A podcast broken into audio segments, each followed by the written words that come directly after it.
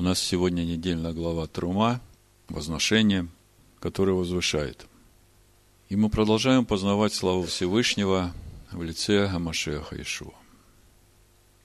Как обычно, главный вопрос, чему Всевышний хочет научить нас через недельную главу Трума. Наша глава начинается с повеления Всевышнего сделать ему приношение и построить ему святилище, Мигдаш – где он будет обитать среди сынов Израиля. И кто-то может подумать, что я уже храм Святого Духа, я уже новое творение. Ко мне это совсем не относится. Что на это можно сказать? Неужели Всевышний может дать что-то человеку вечный, неизменный Всевышний? Что-то может дать человеку из того, что ему может оказаться ненужным, что может уже устарело и близко к уничтожению, как некоторые говорят. Это большое заблуждение. Все, что дал Всевышний человеку, оно бесценно по своему содержанию. И по сути мы сегодня приступаем к изучению самой великой тайны – тайны раскрытия всесильного, всемогущего, Всевышнего, который обитает в неприступном свете. Тайну раскрытия его в этом мире. И, в общем-то, к раскрытию тайны исполнения замысла Всевышнего, главного замысла Всевышнего по сотворению человека по образу и подобию Всевышнего.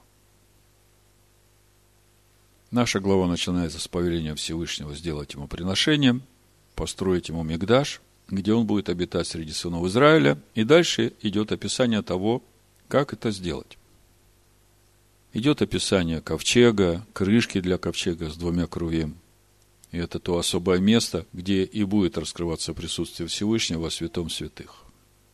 Дальше идет описание того, как сделать стол хлебов предложений, на котором каждую неделю священники будут выкладывать хлеб лица его. И вы уже знаете, кто есть хлеб лица его. Ишуа говорит, я хлеб, сошедший с небес. Правда, возникает вопрос, а как мы можем выложить его на стол хлебов предложений в святом скинии? Это надо понимать. Далее идет описание светильника – семисвечника, который будет стоять в святом, и которые должны будут зажигать священники, наливая туда елей, который принесут сыны Израиля. И делать они будут это каждый вечер. Далее идет описание самой скинии, о ее покрывалах, брусьях, шестах, завесах, которые закрывают вход в скинию и разделяют скинию на два отделения – святое святых и святое. Далее идет описание того, как сделать жертвенник всесожжений, о дворе Скинии, о завесах двора Скинии, о столбах этих завес, которые будут установлены на медных подставках, и на этом заканчивается содержание нашей недельной главы. И когда читаешь это описание, сразу возникает вопрос, разве может человек что-то сделать своими руками из материальных вещей этого мира – что-то такое, где будет обитать Всевышний, где будет раскрываться его имя. Мы совсем недавно пели вместе с Маше песнь на море, и там есть такие слова. Книга Шмот, 15 глава, 17 стих. Написано, «Веди его и насади его на горе достояния твоего». Достояние, иврит, нахала, наследство твоего на месте, которое ты соделал жилищем себе, жилищем Йошев, обитать, сидеть, жить. Адонай, во святилище, в тексте Мигдаш на иврите, которое создали руки твои, владыка. То есть мы видим, что Мигдаш на горе наследства Всевышнего создали руки Всевышнего. И как же в нашей недельной главе Всевышний говорит, повели сынам Израиля сделать мне мигдаш. И вот сделайте так, начинайте так. И возникает вопрос, Кто же будет делать? Человек или Всевышний? Это извечный вопрос для тех, которые ходят по кругу в пустыне. Конечно, нас интересует истинный Мигдаш, истинное святилище, где будет обитать Всевышний. И мы видим, что это святилище создают руки Всевышнего. И это еще не все. Исайя, 66 глава, пророк Ишаягу, 66 глава, 1 и 2 стих. Так говорит Адонай. Небо – престол мой, а земля – подножие ног моих. Где же вы построите дом для меня? И где место покоя моего? Маком Менуха, место моего успокоения. Ибо все это сделала рука моя, и все сие было, говорит Адонай. А вот на кого я презрю. На смиренного и сокрушенного духом и на трепещущего перед словом моим. Как мы видим, здесь Всевышний говорит, все, что существует во всех видимых и невидимых мирах, это все создал я. Моя рука все это сделала. И в таком случае, где же вы мне построите маком Менуха? место моего успокоения. И дальше Всевышний говорит, вот, единственное место моего успокоения в этом мире, в котором вы живете, это смиренные, сокрушенные люди, которые трепещут перед моим словом. Об этом же месте покоя мы читаем и в 57 главе Ишаягу. 17 стих, очень важный стих, мы его сегодня прочитаем – приближенном к оригиналу звучании. Значит, написано, ибо так говорит высокий и превознесенный вечно живущий. Вечно живущий в Танахе написано Шохен Ад, обитающий в вечности. Святое имя его, Векадош Шимо. А вот дальше очень интересно. В синодальном мы читаем я живу на высоте небес и в святилище, и также, вот этого также вообще тут в тексте нет. А пословно написано в Танахе. Маром векадош эшко, превознесенном и святом обитание мое. То есть, перед этим Всевышний говорит, так говорит высокий и превознесенный, обитающий в вечности. И дальше продолжает. В превознесенном и святом обитание мое, веет дака у шефаль руах, вместе с сокрушенным и смиренным духом. Чтобы оживлять дух смиренных и оживлять сердца сокрушенных. То есть, когда мы читаем синодальный перевод, можно подумать, что Всевышний там где-то на небесах живет. Ну и также в сердцах сокрушенных и смиренных духом – и этот перевод, в общем-то, он э, противоречит иудейскому мышлению, потому что Всевышний везде. И все им живет и движется и существует. Просто он сокрыт в этом мире. Так вот, если все вместе сложить, 15 стих и Шаягу 57 глава, слушайте внимательно, как это звучит. Так говорит Всевышний, высокий и превознесенный, обитающий в вечности – превознесенном и святом обитание мое с сокрушенным и смиренным духом к оживлению духа смиренных, к оживлению сердца сокрушенных. Итак, что же мы имеем? Всевышний говорит нам в недельной главе построить ему мигдаш. И вместе с тем в песне Маше на море мы читаем о том, что мигдаш на горе наследия его создали руки Всевышнего – и у нас возник вопрос, так кто же тогда будет строить Мигдаш? А дальше Всевышний через пророка Ишаягу говорит, что все видимое и невидимое создали руки мои, и все это было, так э, где же вы мне дом построите? Место успокоения. И сам отвечает, единственное место успокоения Всевышнего в этом мире – это смиренные и сокрушенные люди, которые трепещут перед Его Словом. А в 57 главе Исаия мы узнаем, что суть этих трепещущих перед его словом в превознесенном и святом. То есть, это то, как надо относиться к слову, которое дал Всевышний. Вот именно здесь и начинается строительство святилища, которое создали руки Всевышнего. Другими словами, строительство начинается со смирения и сокрушения человека, который трепещет перед Словом Всевышнего и перевозносит это Слово до святого уровня. Вот здесь и начинается строительство истинного святилища в человеке. И через пророка Захарию Всевышний раскрывает нам главную тайну этого строительства. Как это происходит? И это наша тема, потому что речь идет о строительстве храма теми, кто вернулся из Вавилонского плена вместе с Заравававелем, потомком царя Давида, главой колена Ягуды.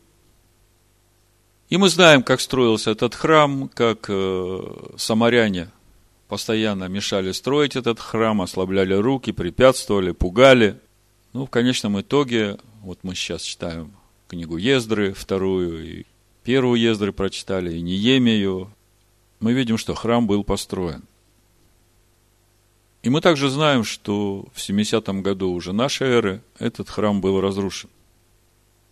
Но книга пророка Захария – это пророческая книга.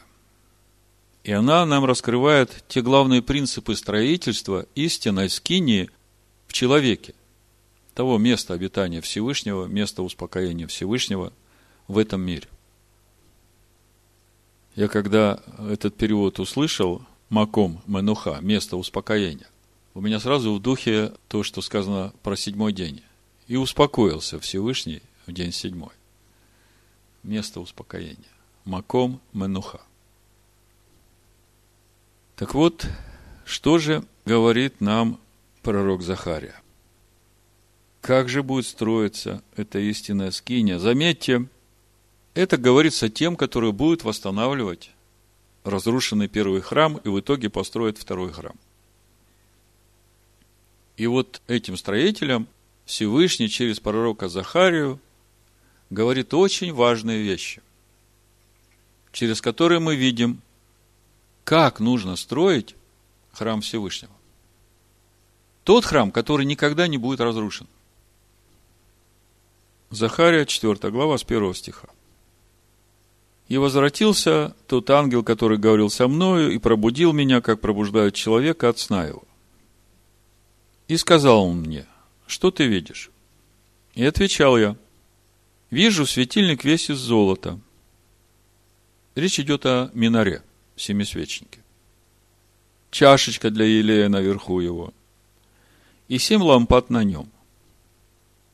И по семи трубочек у лампад, которые наверху его. И две маслины над нем, одна с правой стороны чашечки, а другая с левой стороны ее. То есть, что видит Захария? Он видит минору, над минорой чашечка, как здесь написано для елея, и рядом с этой чашечкой две маслины. Одна с правой стороны чашечки, другая с левой стороны. И отвечал я и сказал ангелу, говорившему со мной, что это, господин мой? И ангел, говоривший со мной, отвечал и сказал мне, ты не знаешь, что это? И сказал я, не знаю, господин мой. Тогда отвечал он и сказал мне так.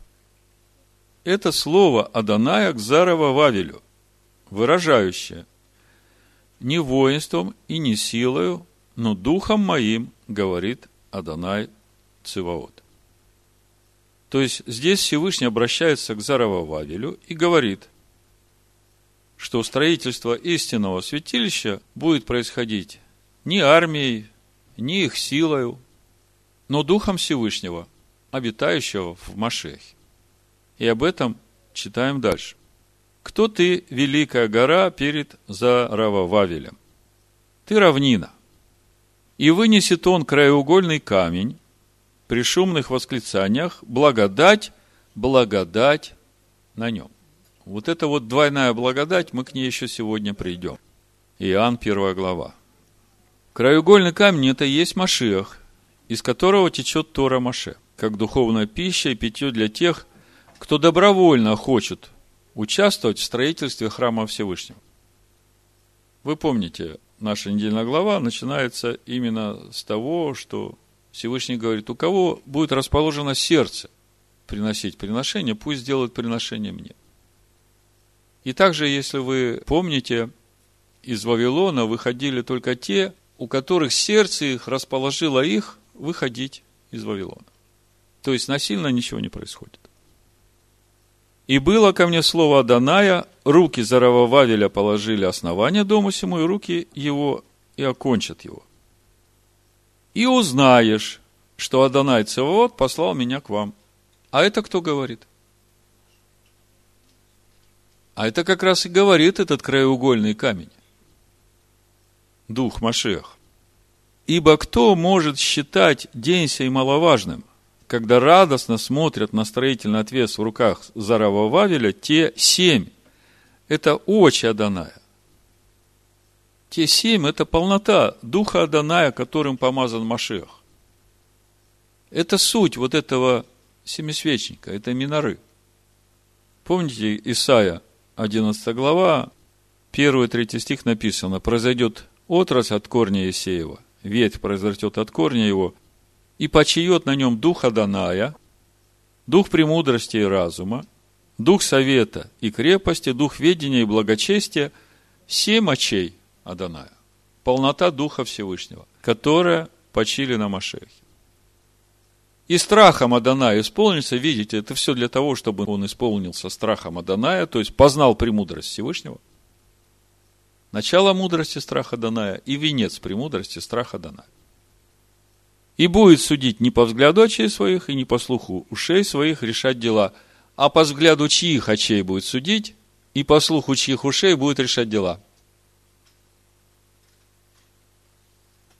Ну, когда Машех, отрасль, исполнится страхом Адана и полнотою Духа Всевышнего, то не он уже живет, а Всевышний в нем живет. Тогда кто судить будет? Всевышний, а мы. Ибо кто может считать день сей маловажным, когда радостно смотрят на строительный отвес в руках Зарава Вавеля те семь? Это очи Аданая, которые объемлют взором всю землю. Тогда отвечал я и сказал ему, что значат те две маслины с правой стороны светильника и с левой стороны его? Вопрос. Вторично стал я говорить и сказал ему, что значит две масличные ветви, которые через две золотые трубочки изливают из себя золото? Обратите внимание, эти масличные ветви, две маслины, по трубочкам в эту чашечку изливают золото. Хотя эта чашечка названа чашечкой для елея. И от этой чашечки отходит семь трубочек к светильнику семисвечнику. И по трубочкам уже течет елей. То есть в чашечку втекает золото, а из чашечки вытекает елей. Золото – это кто? Это премудрость Всевышнего. Теперь вы понимаете, откуда берется елей у мудрых дев. И сказал мне, ты не знаешь, что это? То есть, вторично стал я говорить и сказал ему, что значит две масличные ветви, которые через две золотые трубочки изливают из себя золото. И сказал он мне, ты не знаешь, что это? Я отвечал, не знаю, господин мой. И сказал он, это два помазанных елеем, предстоящие Адонаю всей земли. Две маслины, два помазанных, предстоящих пред Адонаем всей земли. Кто это? Вот сегодня мы получим ответ. Кто это? Потому что наша недельная глава нам открывает истинную природу этих двух помазанных елеем, двух свидетелей Всевышнего, этих двух маслин. То есть Всевышний показывает пророку Захарии, каким образом будет строиться мигдаш, святилище, истинное святилище, в котором будет обитать Всевышний. Не воинством, не строителями, не супертехникой, а Духом Всевышнего. И как это строительство будет происходить, наша недельная глава нам объясняет. Давайте посмотрим на нашу недельную главу. Но прежде одна важная мысль. В этом мире все живет Всевышним. Но он сокрыт для этого мира. Никто не видит Всевышнего. И оказывается, что несмотря на это сокрытие, можно устроить в этом мире такое место, где Всевышний будет раскрываться. Ну и вторая важная мысль, потом мы о ней чуть подробнее поговорим. Все это место, где будет раскрываться Всевышний, начиная от э, входа во двор, который отделен белыми завесами на столбах, жертвенник всесожжения и сама скиния. Это вот, по сути, то место, где будет раскрываться Всевышний. Так вот, э, есть вещи в этом месте, которые находится под видимым светом этого мира, ну, в частности, сам двор и жертвенник всесожжения. А есть место, которое сокрыто от света этого мира. И это вот то, что находится в самой скине. И мы знаем, что эта скиния, она разделена на два отдела. Есть святое святых и есть святое. Так вот, чтобы вы понимали, насколько эта глава важна для нас, вот это разделение скини на два отделения, по сути, это образ человеческой души, которая изначально сотворена с двойственной природой. С небесной составляющей и земной составляющей.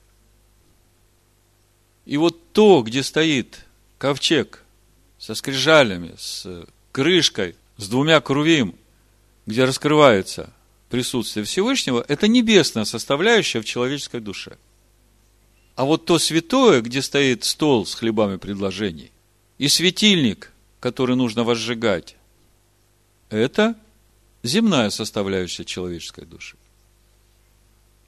И когда вы это понимаете, тогда уже легче понять те процессы, которые должны происходить в нашей человеческой душе, когда мы сейчас будем читать вот эту инструкцию от Всевышнего по тому, как устроять ему святилище в этом мире. Проповедь я так и назвал. Святилище, которое создали руки твои, владыка. Мы помним, как в прошлой недельной главе Мишпатим был заключен завет от горы Синайской, который Павел называет заветом, рождающим в рабство. И после этого Всевышний призывает Маше подняться на гору, где Всевышний даст Маше скрижали завета. Это то откровение, которое нужно будет положить в ковчег. И Тору, которую написал сам Всевышний для научения своего народа. Чтобы научить их, как жить, чтобы оставаться в заветных отношениях со Всевышним и сохранять присутствие Всевышнего в народе.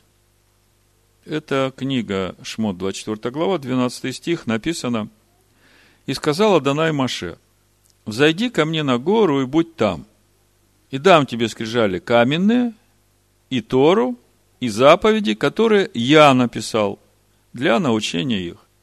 То есть, когда мы все время говорим Тора Маше, Тора Маше, Маше дал нам Тору, правильнее говорить, Всевышний дал Тору через Маше. Потому что мы видим, текст говорит, что это все написал сам Всевышний. Дальше мы читаем, как Маше поднимается на гору и о том, что происходит на горе, куда поднялся Маше. Мы помним, что все это началось именно по той причине, что народ сказал, что пусть Всевышний с нами больше не говорит, пусть Маше говорит. И именно по той причине, что народ отказался иметь личное общение, а по сути отказался идти путем Авраама, который и есть путь устроения в себе обители Всевышнего, Всевышний принимает решение именно потому, чтобы сохранить народ до времени пришествия Машеха в этот мир и в их жизни. То есть до того времени, когда они снова получат способность слышать Дух. Принимает это решение пребывать среди народа через служение в скинии по образу. Потому что, хотя скиния сделана и по образу, присутствие Всевышнего там было реально. Ну, и мы понимаем, что это присутствие Всевышнего раскрывалось через Машеха, там, в святом святых. Так вот, Маше поднимается на гору, 15 стих, 24 глава. «Взошел Маше на гору, и покрыло облако гору. И слава Адоная осенила гору Синай, и покрывало ее облако шесть дней. А в седьмой день Адонай возвал к Маше из среды облака. Вид же славы Адоная на вершине горы был пред глазами сынов Израиля, как огонь поедающий. Маше вступил в середину облака, взошел на гору, и был Маше на горе сорок дней и сорок ночей. Ну, уже сам вот этот момент, что Маше поднимается на гору во второй половине дня 7 числа третьего месяца, в прошлый шаббат мы эту хронологию хорошо разобрали, и дальше мы видим, что шесть дней Маше на горе остается в ожидании. А в седьмой день Всевышний начинает говорить с Маше. И как мы понимаем, это тоже не случайная цифра. Шесть дней подготовки, седьмой день – время общения со Всевышним – Здесь весь план сотворения этого мира. И вот наша глава начинается с обращения Всевышнего к сынам Израиля через Маше. То есть, седьмой день Всевышний начал общение с Маше именно с повеления. 25 глава, 1-2 стих читаем. «И сказала Данай Маше, говоря, «Скажи сынам Израилевым, чтобы они сделали мне приношения от всякого человека, у которого будет усердие, принимайте приношение мне. Ну, если прочитать на иврите. Дабер эль бене Израиль, вайху ли терума. Меет коль иш, ашер еддевену, либо тикху эт терумати.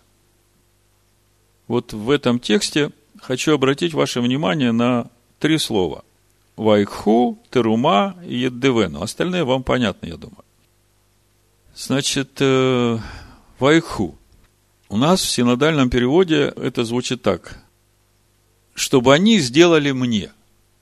На самом деле, слово вайху от глагола лаках. Ламет ков хет. Брать, завладевать, приносить. Но очень интересно, что с этим же самым корнем ламет ков хет есть глагол леках – лаках – брать, а леках – учение, познание, понимание. Не просто возьми, а возьми учение, возьми понимание. Следующее слово терума, вы его уже хорошо знаете. По стронгу это 86.41. Дар приношения, пожертвования. Но это слово от глагола ром, которое означает быть высоким, возвышаться, подниматься. То есть, в итоге, мы уже видим, Всевышний говорит Маше, чтобы он сказал сынам Израиля, чтобы они взяли учение, не просто учение, а понимание в дар возвышения Всевышнему. И дальше еще одно слово – еддевену – его вы тоже знаете. Стронг 5068. Побуждать, ободрять на действие, добровольно решать, давать с большим желанием или жертвовать. Так вот, если все это вместе сложить, то смысловой перевод будет таким. Сказала Данай Маше, говоря, скажи сынам Израилевым, пусть принесут мне приношение, суть которого познание, учение, понимание, в дар – пожертвование, которое возвышает.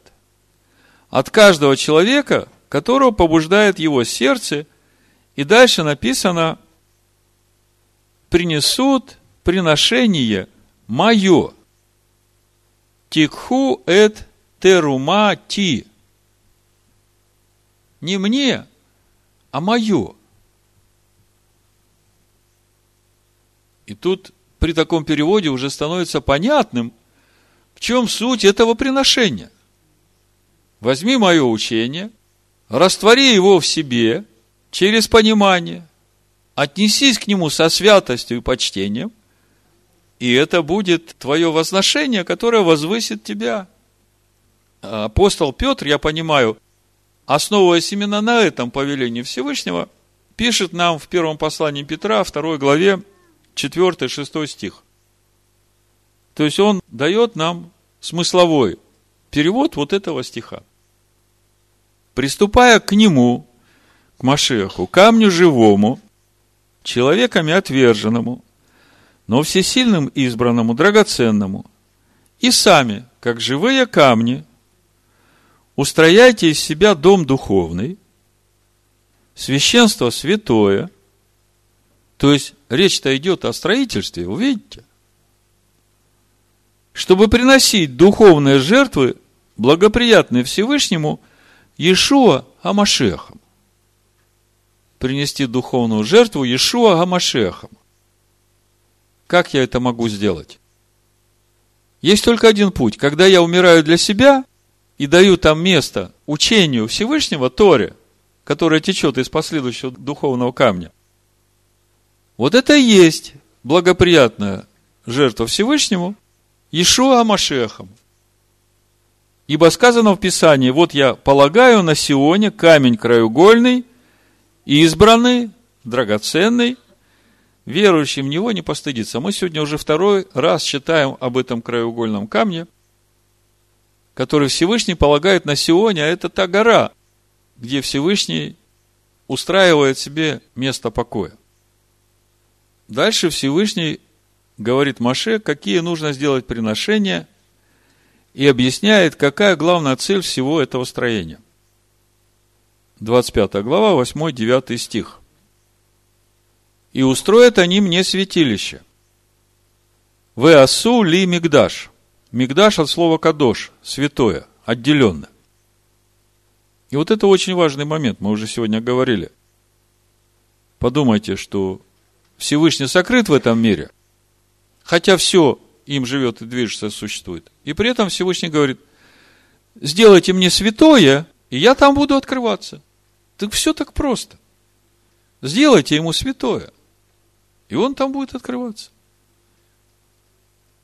И буду обитать посреди них. В Ишаханте Бетахам. И у многих возникает вопрос. Внутри или посреди? Если смотреть, что Всевышний говорит дальше, то станет понятно, что Всевышний будет раскрываться в скине собрания во святом святых. Скиния стоит среди народа. Но вместе с ним мы видим что Всевышний раскрывается в Маше и заповедует через Маше, что говорить сынам Израиля. Все, как я показываю тебе, на самом деле написано Кехоль Ашер Ани Маре Отха, как все, что показываю тебя, мы говорим о том, что Всевышний рассказывает как построить Мигдаш по образу, который Всевышний показывает ему там на горе. И тут мы узнаем, что, оказывается, Всевышний показывает, как устроен Маше, как все, что показываю тебя. Так написано в Торе. И образец скини, это тавнит амишкан, и образец всех сосудов, в это тавнит коль келав. Так и сделайте – и вот это слово «тавнит» мы в Рушходыш говорили. Вообще слово очень ценное для строителей. Потому что тавнит от слова «бана» – строить. И мы говорили, а бина – это понимание. И начинается повеление строить с того, что нужно взять понимание. А вот слово «бана», вы знаете первый раз, где я его увидел? Это Берешит, вторая глава, 22 стих – написано, и создал Адана Элогим из ребра взятого у человека жену и привел ее к человеку. Так вот это и создал Ваивен от глагола бана, жену. А скажите мне, кто является скиней Бога с человеком?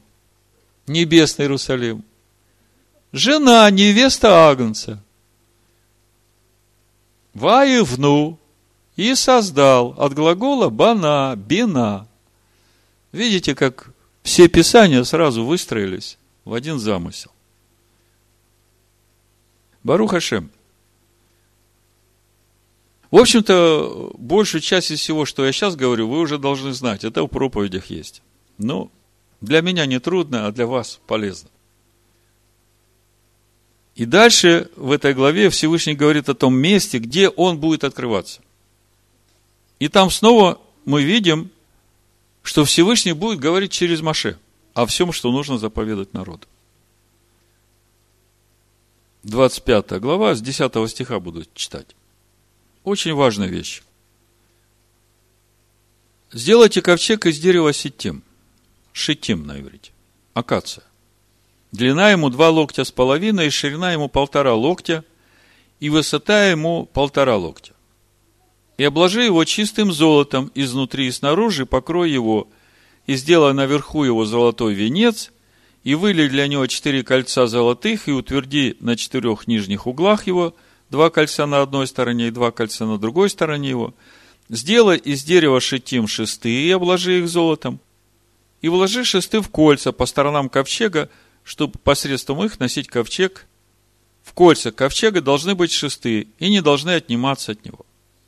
Сразу, когда мы начинаем читать об этих предметах, которые нужно сделать в скине, вот мы в э, четверг на разборе Торы говорили, для многих это было новым, хотя мы об этом говорили в предыдущие разборы.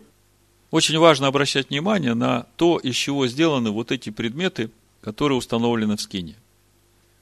Есть предметы, которые сделаны из чистого золота, а есть предметы, которые сделаны из дерева и покрыты золотом. Так вот, там, где предметы сделаны из дерева и покрыты золотом, это труд человека там человеческая природа, покрытая премудростью Всевышнего.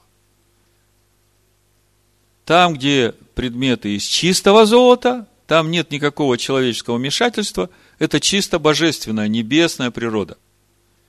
И у нас два таких самых важных предмета. Это крышка ковчега из чистого золота и минора, светильник, который во святом стоит, тоже из чистого золота.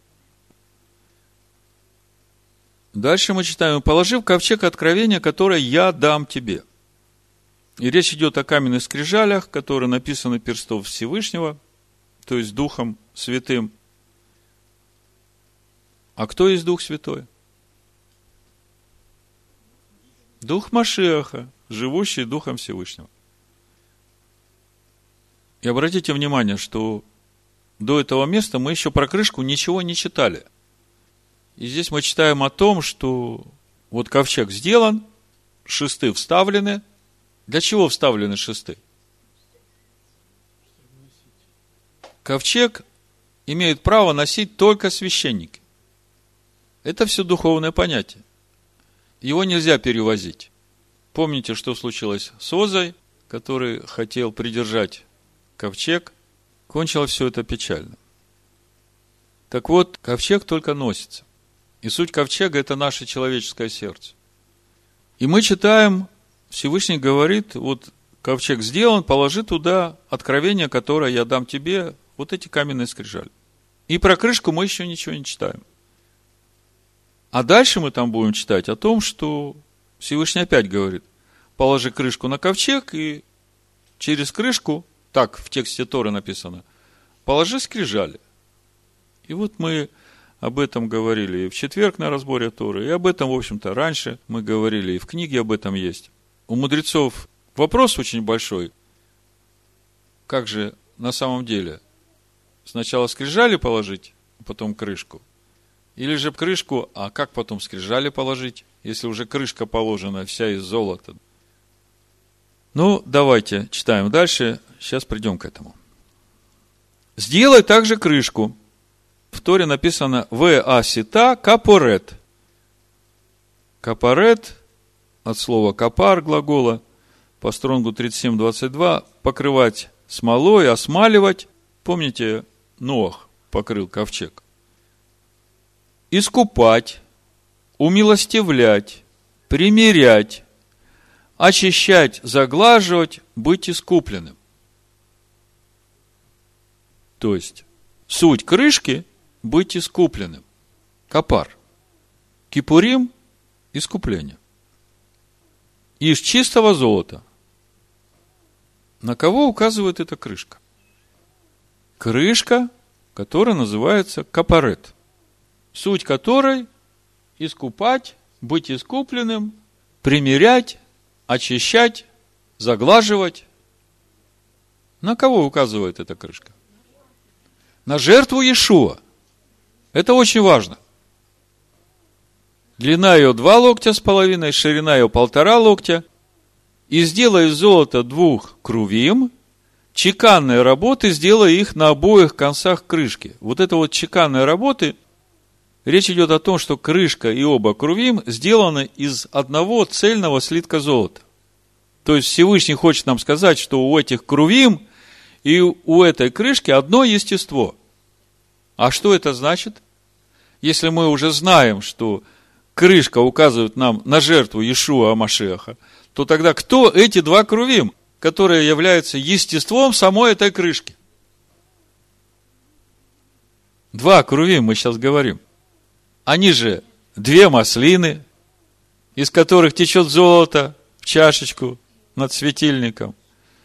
Они же два свидетеля, которые будут пророчествовать 1265 дней.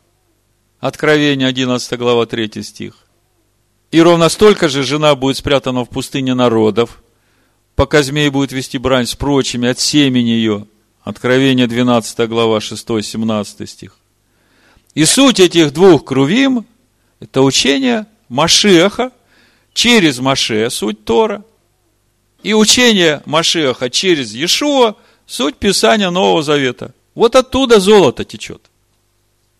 И все это вместе с крышкой капарет, его искупительной жертвой. И все это вместе, благодать на благодать, полнота Машеха Иешуа.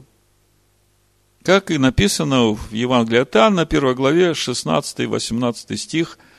И от полноты Его все мы приняли, и благодать на благодать. Мы только что у Захария читали об этих двух благодатях. Где Всевышний говорит, не воинством и не силой, но духом моим будет строиться место обитания для меня. И две маслины там имеют первостепенное значение, потому что не будет золота, не будет елея. Не будет елея, светильник гореть не будет. Придешь без светильника в назначенный день, он скажет, я тебя не знаю. Ибо закон дан через Маше, благодать же истина произошли через Ишуа Машеха. Бога не видел никто никогда. Единородный Сын, сущий в недре отчим, Он явил. Слушайте, это же как раз о том месте раскрытия, где раскрывается Всевышний в святом святых, посреди двух крувим, над крышкой. О чем мы читаем дальше?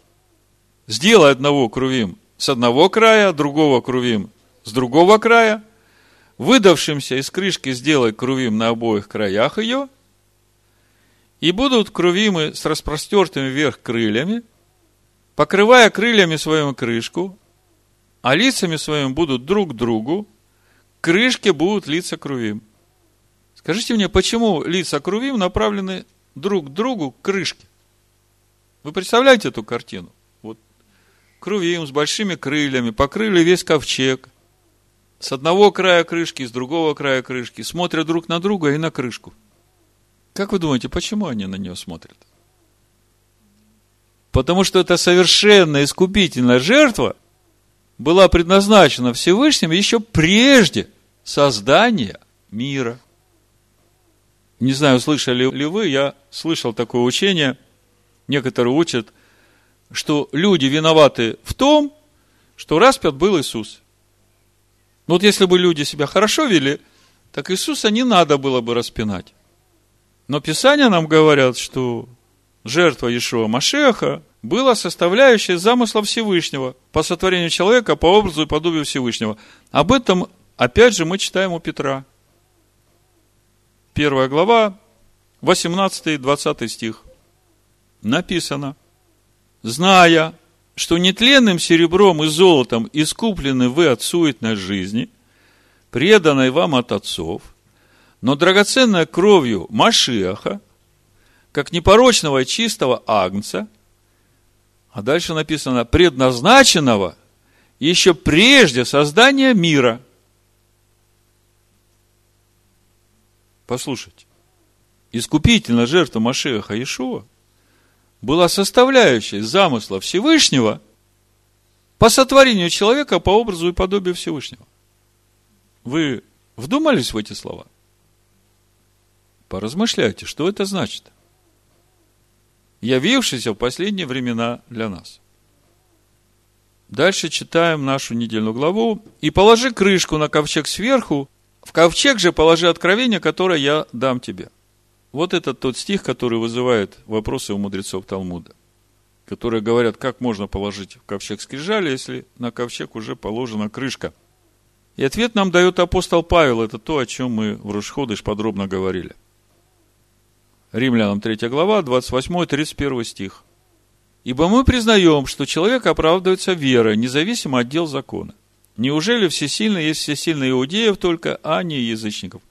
Конечно, язычников, потому что один всесильный, который оправдывает обрезанных по вере, то есть в ковчеге скрижали уже лежат, они пока там каменные.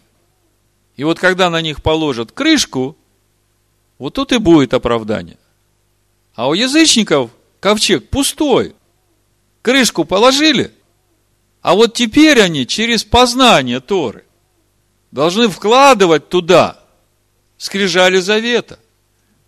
И это суть. Напишу закон мой на сердцах их и вложу их во внутренность их. И это будет свидетельством Нового Завета. А закон тот же самый. Ну вот теперь вы понимаете, почему в тексте Торы сначала в ковчег кладутся каменные скрижали, которые, когда придет время, будут покрыты искупительной жертвой. И почему дальше пишется о ковчеге, который покрыт крышкой, и через крышку положить скрижаль. И вот мы дошли до самого главного, до самого важного. А именно то, для чего все это делается. Там я буду открываться тебе и говорить с тобою. И смотрите, вот то место, где раскрывается Всевышний над крышкой, посреди двух крувим, которая над ковчегом откровения, о всем, что не буду заповедовать, через тебя, сынам Израилевым. Видите слово «через тебя, сынам Израилевым». А все-то началось с того, что Всевышний говорит, я тебе, как тебя показываю, так и сделайте скинет. Так вы мне скажите, ну, если Всевышний раскрывается вот над крышкой, между этих двух херувимов, так может я эту крышечку возьму и буду с собой носить, и везде, где я ее поставлю, там с Всевышним буду общаться. Скажите, это будет работать? Не будет. А что нужно для этого? Для того, чтобы ковчег был, и еще чтобы в ковчеге лежали скрижали завета. Да? Ну ладно, договорились. Тяжеловато будет, ну, возьму ковчег с собой, с крышкой, и буду носить везде, где поставлю. Буду общаться со Всевышним. Это будет работать? Не будет. А что нужно? Нужно святое святых, нужно святое, нужна скиния. И вот мы переходим сейчас к святому. Мы сейчас разобрались с небесной составляющей, как она устрояется. А вот теперь с земной составляющей души нашей. Ну и это же не все. Еще же есть двор с жертвенником, с умывальником. Еще есть завесы на входе во двор, на входе в святое и на входе в святое святых. И тут целая проповедь. У нас еще есть время? Будем продолжать? Хорошо, переходим к святому. Мы уже говорили, что святое святых – это небесная составляющая человеческой души, а святое – это земная составляющая человеческой души. И мы видим, что вот в этой земной составляющей человеческой души, в святом, нужно поставить стол, который называется стол хлебов предложений, тоже обделанный весь золотом. И на этот стол каждую неделю должны выкладываться новые хлеба лица его. Лехем по ним, так и написано. Хлеб лица моего.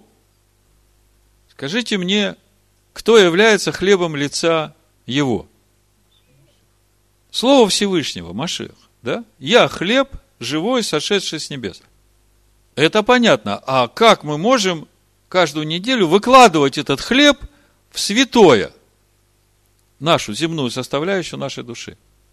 И оно там неделю должно лежать, а потом, как я рассказывал, священники в каждый шаббат вносили новые хлеба, а те, которые лежали, выносили, и первосвященник разбрасывал этот хлеб, вот то, что я сейчас делаю. И кто поймал, тот и съедал. Поэтому спать тут нельзя, если хочешь хлеб поймать.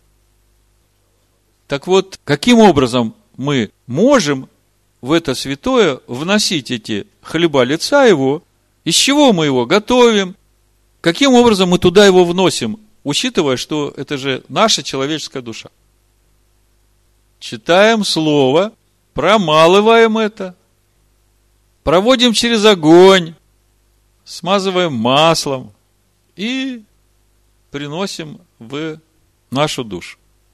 Другими словами, это то слово, которое мы разбираем всю неделю каждый. Рекомендую календарь общины Байшалом. Чтение Писания. Но не просто по списку читать, а размышлять так, чтобы хлеб туда внести, познание, понимание должно быть. Это с хлебом. Понятно. Но еще же должны и приносить елей, чтобы зажигать этот семисвечник, который там стоит, который весь из золота сделан. А кто это? Весь из золота сделанный в нашей человеческой душе, но не горит. Машиах, Амен, семисвечник. Мы только что у Захария читали, что это Машиах. А почему же он не горит? Елей нужен, да? Елей нужен. А где его взять? Иди к началу проповеди. Захария, 4 глава. Не воинством и не силой, но духом моим. Елей течет из этих двух маслин. Суть двух свидетелей. Суть Тора, данная через Маше, и Писание Нового Завета, данное через Ишуа. Суть полнота Машеха Ишуа. Если познаешь, имеешь премудрость, через премудрость течет елей – так вот, все это вместе, как бы вы это назвали? Ну, в свете замысла Всевышнего хотя бы. Процесс обновления нашей души во что? В образ и подобие Сына. Изо дня в день, из недели в неделю, из года в год познание становится больше, елея больше, светильник горит все ярче – и в конечном итоге природа человеческой души обновляется и становится единой с небесной составляющей. Так вот, вы помните этот мидраж, мудрецы, читая вот этот устав служения во святом, задают Всевышнему вопрос. Всевышний, ну ты тот, который питаешь весь мир, зачем ты повелел нам приносить тебе хлеб? Ты же в нем не нуждаешься. Ты тот, который освещаешь весь мир, являешься светом всему миру. Зачем ты повелел нам зажигать тебе светильник во святилище? Как бы нет логики. И Всевышний отвечает, я не есть Бог берущий, я есть Бог дающий. Есть боги, которые берут. Но наш Всевышний, он тот, который дает, у него природа такая, изначально. И он говорит, вот когда вы это делаете, когда вы приносите мне хлеб, я делаю вас хлебом. Когда вы зажигаете мне свет, я делаю вас светом. То есть, по сути, вот мы, читая нашу недельную главу Трума, мы начинаем видеть, что на самом-то деле Всевышний дает нам указание, суть учения – суть понимания того, каким образом будет в нас устрояться вот эта обитель для Всевышнего. Ну, это же еще не все, как мы говорили тут, если я возьму с собой крышку, будет ли Всевышний раскрываться? Если я возьму с собой ковчег и где-то в любом месте поставлю, будет ли он раскрываться? Не будет. Даже если я скинию возьму и понесу где-то в любом месте поставлю, будет раскрываться? Не будет. Почему не будет? Потому что еще есть двор с жертвенником всесожжения и со столбами и завесами, которые отделяют этот двор, который находится уже при видимом свете, от мира, в котором находится этот двор. И это очень важный момент. Про умывальник в нашей главе еще ничего не говорится, но мы знаем, что он тоже есть. Жертвенник всесожжения, вы понимаете, что все жертвы, которые приносятся на жертвеннике всесожжения, это образ человеческой души. Есть овцы, есть э, бараны, есть быки. Но это характеры. Но это все про нас. И мы видим, что жертва всесожжения, вот скоро книгу Левит начнем изучать, Вайкра. Без жертвы всесожжения вообще нет смысла искать присутствие Всевышнего. А суть жертвы всесожжения – это посвящение человеческой души. Помните, как написано в книге Вайкра? Четвертый стих написано, «И возложит руку свою на голову жертву всесожжения, и приобретет он благоволение в очищении грехов его». То есть, сам процесс очищения нашей души не может начаться до того момента, пока мы не дадим Всевышнему вот это свидетельство, что мы полностью посвящаем свою душу на служение Ему. Ну, такая, какая она есть. И вот когда есть это посвящение, тогда мы обретаем благоволение на очищение нашей души от грехов, обновлять природу нашей души. Ну и заканчивается наша глава описанием того, как выглядит двор Скини. Помните наш метод для начинающих? Начинается глава повелением Всевышнего сделать приношение, которое возвышает, а заканчивается описанием двора. Давайте прочитаем. 27 глава книги Шмот, 17-19 стих. Все столбы вокруг двора должны быть соединены связями из серебра. Крючки у них из серебра, а подножие к ним из меди. Длина двора 100 локтей, а ширина по всему протяжению 50. Высота 5 локтей. Завесы из крученого весона, а подножие у столбов из меди уже второй раз подчеркнуто. Все принадлежности скини для всякого употребления в ней, и все коля ее, и все коля двора из меди. Как мы уже говорили, вот эти завесы, эти столбы и эти подножия – это то, что отделяет нашу жизнь в этом мире от этого мира. Давайте попробуем понять, в чем же суть этого отделения. Ну вот реально, это уже э, практические моменты нашего устроения скинии для Всевышнего. Мы же понимаем, что если не будет двора отделенного, то нет смысла всему остальному. Как вы понимаете? В чем суть этих столбов? В чем суть этих белых завес? И в чем суть этих медных подножий? Это то, что отделяет нашу жизнь от жизни этого мира. Хотя весь двор находится при свете этого мира. Ну, все ведь очень просто. Столбы – это заповеди Всевышнего. Это Слово Всевышнего. Его повеление, уставы. Завесы – это суть праведность святых. Это наша праведная жизнь. А что такое медное подножие? Почему именно медное? Ну, все очень просто. Мы об этом уже говорили. Все дело в том, что у слова «медь» и у слова «змей» на иврите один и тот же корень. Змей на иврите «нахаш» по стронгу 51,75, а медь по стронгу 51,78 «нехошет». Корневые буквы те же самые. В общем-то, именно поэтому Всевышний и повелел Маше прибить на шест медного змея это образ победы над грехом в человеческой природе. Так почему тогда подножие у столбов медные? Пока ты в своей жизни заповедью Всевышнего не наступишь на этот грех, Есть проповедь «Наступи на змея». Там об этом очень подробно рассказано.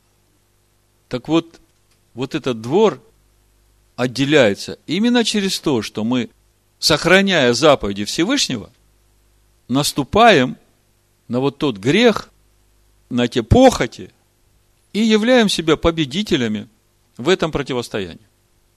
Потому что тот, который наступает, это уже свидетельство того, что он победил.